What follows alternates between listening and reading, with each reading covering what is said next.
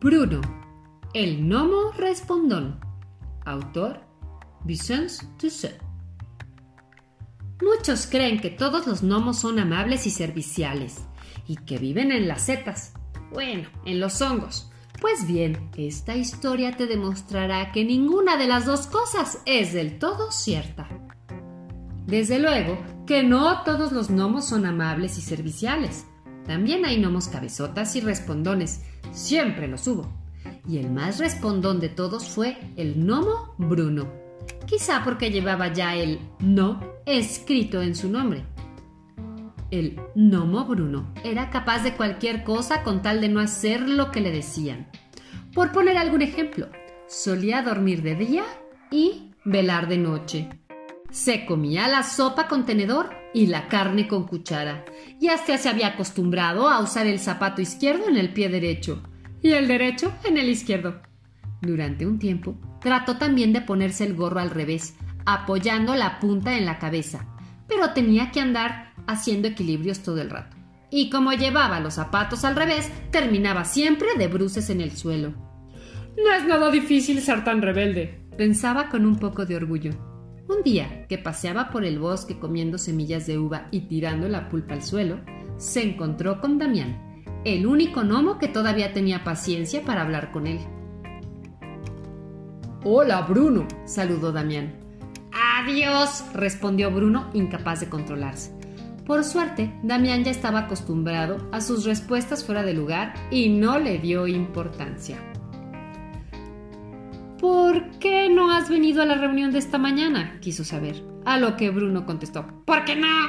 Damián siguió como si no lo hubiera oído. Bueno, como quieras, de todos modos te advierto sobre lo que se ha dicho. La serpiente culebrina vuelve a merodear por el río, así que es mejor que vayas con cuidado. Ya sabes lo glotona que es. ¿Y cuánto le gustan los gnomos? Iré con cuidado si quiero, respondió Bruno.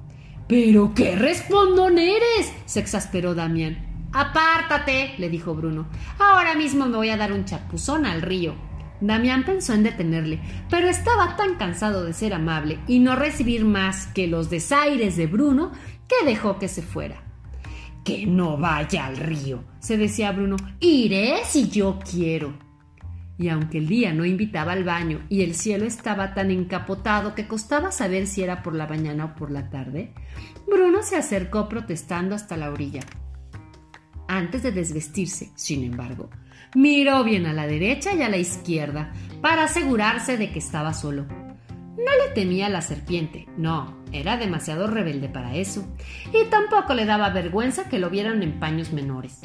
Ocurría que, a pesar de su rebeldía, sus padres habían conseguido enseñarle a ser muy cuidadoso con la ropa. Y Bruno no quería que nadie lo supiera, pues le parecía que eso acabaría con su imagen de respondor.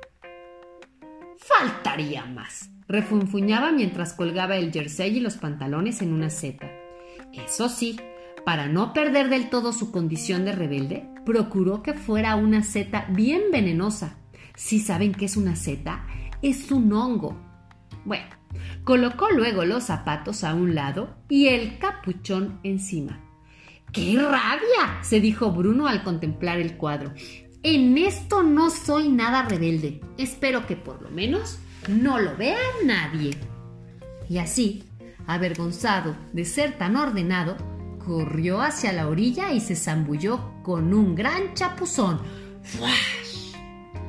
No lejos de allí merodeaba efectivamente la glotona serpiente culebrina. Mal podía terminar Bruno en aquella historia si la serpiente le echaba el ojo.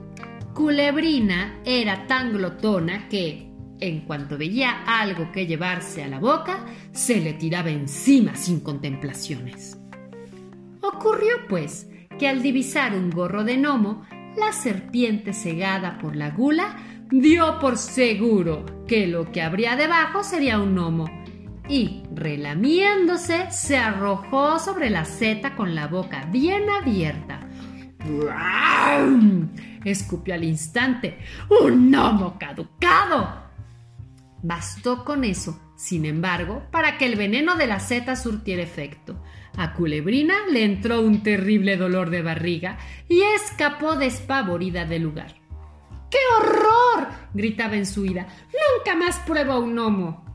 Bruno empezó a reírse a carcajadas al ver a Culebrina salir corriendo, hasta que se dio cuenta de que se había comido su ropa, aunque enseguida se repuso, pues le pareció que sería muy rebelde andar en calzoncillos por el bosque.